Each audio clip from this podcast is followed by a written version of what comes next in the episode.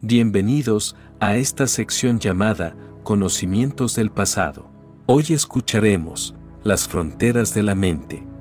Desde el comienzo de los tiempos, cuando los seres se comenzaron a organizar, antes de que la civilización fuera lo que llegó a ser en esta realidad, los más fuertes observaron que de ellos dependían los demás para subsistir en la humanidad.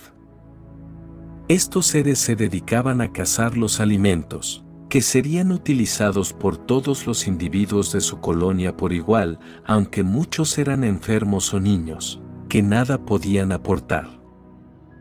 En un determinado momento, el virus del ego despertó en estos seres con una tarea vital, apartándose de su colonia o tribu, acumulando los alimentos para su familia y dejando de lado a los demás, dando origen a las primeras divisiones en la antigüedad. Muchos seres en esos tiempos sucumbieron en la enfermedad y el hambre por no ser aptos para las tareas de cazar, creando las primeras divisiones entre los más fuertes y los débiles de esos grupos en la humanidad. Los ancianos más sabios aconsejaban a los niños para aprender a cazar, a competir entre ellos y a gobernar el arte de acumular sin importar nada más, su supervivencia y la de su familia en esa comunidad. Con el pasar de los años, los seres fueron evolucionando y crearon las civilizaciones, con muchas creencias basadas en los primeros conceptos de la antigüedad, aunque muchos provenían del ego, de individuos que no podían razonar. Las sociedades fueron inculcando a los niños desde el comienzo, con las creencias y los conceptos, que serían una guía en su vida, creando muchos autómatas insensibles, que veían el hambre y sufrimiento de los más débiles como algo alejado de su realidad. De este modo, los seres se comenzaron a preocupar por alimentar su ego personal, creando metas de todo tipo y competencias que solo los alejan de la realidad. Sin comprender que la vida es eso que pasa, mientras la mente está enfocada en otro lugar, observando a la muerte como algo lejano de lo que no es grato hablar. Los individuos crean a las sociedades y éstas a los estados de cada país, en los que se dividen según su ubicación geográfica en este plano terrenal, creando líneas imaginarias que son defendidas a muerte, por no perder el control del poder que se cree poseer. El ego ha creado desde el inicio de los tiempos una división en los seres de la humanidad, provocando hambre, tristeza y enfermedad en los seres que no podían cambiar su realidad.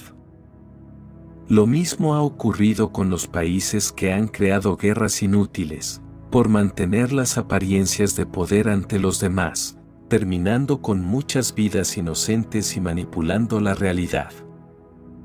Cuando se comprende que Dios es parte de cada ser de la humanidad y Él yace en todo lo creado por igual, el ego de las sociedades se desvanece, contemplando al prójimo como un hermano que se debe ayudar, y no como un extraño, al que se lo margina en el olvido de la limosna y nada más.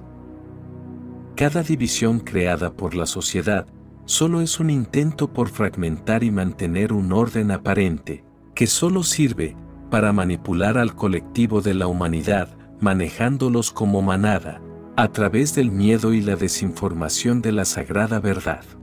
Cuando un ser despierta, a través de la contemplación de la propia verdad, el ego en su interior desaparece y muchas veces es rechazado por la sociedad, ya que es un ser que no se deja manipular por las publicidades y los falsos engaños del ego de los demás, posee un poder sin igual que lo libera por encima de cualquier barrera limitante, impuesta por las mentes que no pudieron despertar. Pero nunca se debe olvidar que cada ser es igual a los demás y si todavía no ha despertado a la verdad, en algún momento lo hará, y de este modo, el ego personal desaparecerá, volviéndose observador de su propia divinidad. Quien puede comprender estas verdades sin creerse superior a los demás por su contemplación, de modo que su ego no se vuelva a manifestar, será libre de toda barrera en este mundo, creando la vida que se atreva a soñar. Cuando un ser cree que está separado de la divinidad, por su identificación personal, es alcanzado por la muerte y se desvanece en la realidad, reencarnando en muchas vidas hasta que en algún momento logra despertar, en ese momento, comprende que su ser es como una ola en el mar, elevándose alto y desapareciendo en su inmensidad, pero siendo parte de la totalidad. No existe ninguna división en esta realidad, ni en las religiones, ni en los países o en los seres de la humanidad, solo son creaciones de la mente y el ego de la sociedad. Quien pueda contemplar estas sagradas verdades, a Dios en su interior y exterior hallará, será envuelto por su sabiduría, amor y piedad, dejando el sufrimiento que atormenta a cada individuo de este plano terrenal. Cuando un ser despierta, su lámpara iluminará a los seres de su realidad y estos a su vez, a muchos más, de modo que el mundo se vuelve un mejor lugar. Recuerda, mis palabras solo son señales para que en ti puedas encontrar tu verdad. Te deseo muchas bendiciones y que encuentres la paz durante todo el camino. Mi alma saluda a tu alma